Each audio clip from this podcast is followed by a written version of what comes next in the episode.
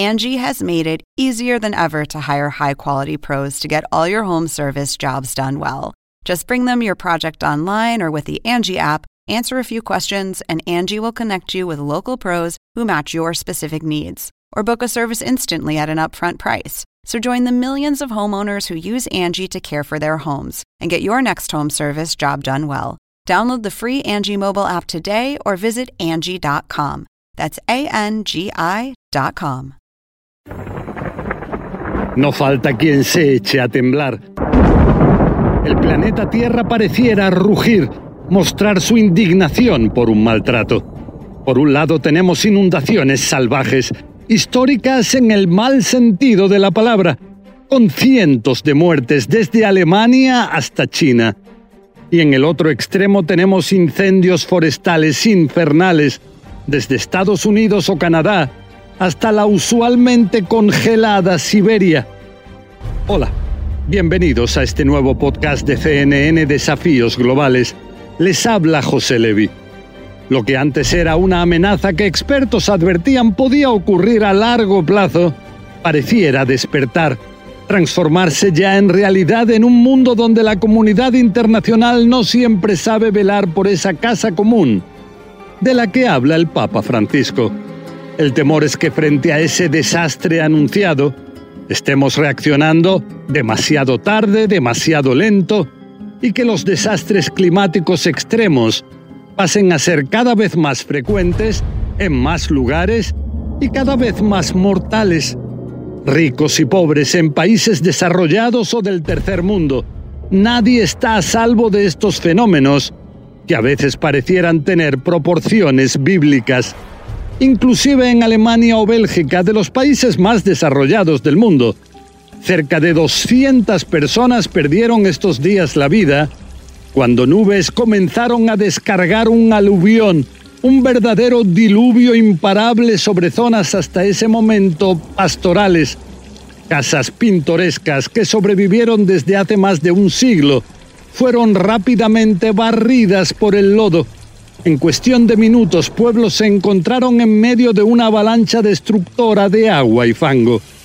Según dijo la canciller alemana Angela Merkel, en la lucha contra el cambio climático tenemos que darnos más prisa. Habla de una realidad surrealista. Y en el otro lado del planeta, en la provincia de Henan, en el centro de China, también se vivieron momentos terribles cuando el agua inundaba todo con una capacidad destructiva inverosímil. Barrios enteros sumergidos, estaciones de metro inundadas por corrientes diabólicas de las que era extremadamente difícil huir, menos aún para los desafortunados que estaban dentro de los vagones de los trenes. Ríos y embalses resultaron desbordados. Cientos de miles de personas fueron desplazadas. Nadie se imaginaba que las situaciones podían cambiar tanto en tan pocos minutos. Y si en ese rugir del planeta unos no podían ver el sol por las nubes amenazantes, en otros lugares no podían verlo por las espesas humaredas. En Estados Unidos y Canadá se desataron cientos de incendios, uno de ellos en Oregón, monstruoso, con humaredas de hasta 5.000 kilómetros de largo, que llegaban de costa a costa, y a veces con temperaturas ambientales que, más allá de las zonas de los incendios, superaban los 50 grados centígrados, algo totalmente inusual, especialmente en Canadá. Según dijo el presidente de Estados Unidos, Joe Biden, el cambio climático está impulsando una peligrosa confluencia de calor extremo y sequía prolongada, algo que deja perplejos también a los habitantes de Yakutsk, en Siberia, considerada usualmente como la ciudad más fría, más gélida del mundo. Yakutsk también ve ahora cómo las temperaturas enloquecieron con incendios en los alrededores de la ciudad. Y si esta combinación de aluviones de agua y fuego son en los últimos días, los fenómenos del cambio climático nos acompañan desde hace tiempo.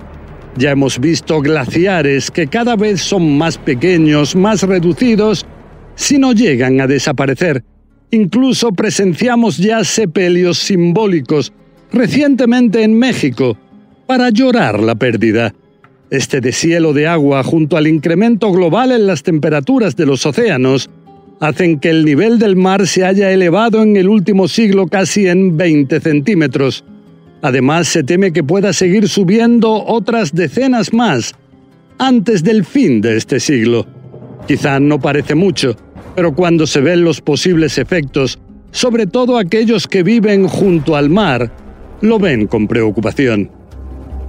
Pues no solo afectaría a ciudades históricas como la italiana Venecia, que corre el riesgo de resultar permanentemente inundada, sino en general podría hacer inhabitables áreas donde viven ahora hasta decenas de millones de personas, valga de ejemplo ciertas zonas turísticas costeras. Los expertos creen que la subida del nivel del mar podría haber sido un factor de quizá importancia en el colapso espeluznante reciente de un edificio de 12 plantas en Miami Beach, en la Florida.